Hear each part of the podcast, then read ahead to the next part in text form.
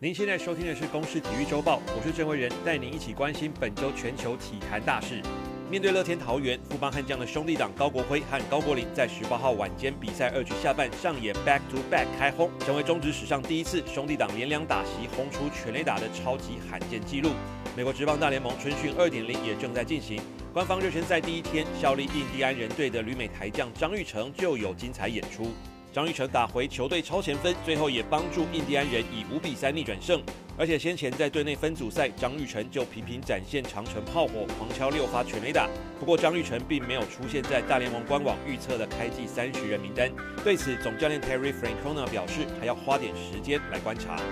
率先通过终点线，宾士车队车手 Lewis Hamilton 在 F1 级方程式赛车匈牙利站从头领先到尾，赢得本季个人第二个分站冠军。这一胜也让他追平传奇车手 Michael Schumacher 保持的单一大赛最多的八胜纪录，有机会在明年主起 Hamilton 障碍。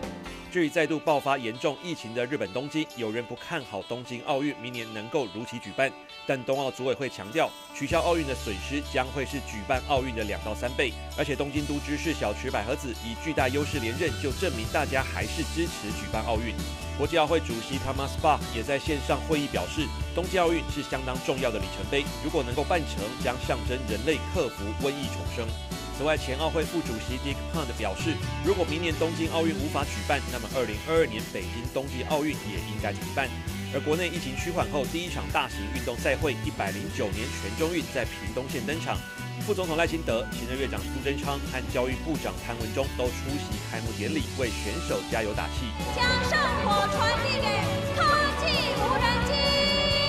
传统结合科技，开幕典礼的最高潮是以低空特效无人机点燃圣火，全国首见。随后烟火接棒，绽放夜幕。延后三个月的全中运顺利举办，也再一次展现台湾防疫成果。以上由公视新闻制作，谢谢您的收听。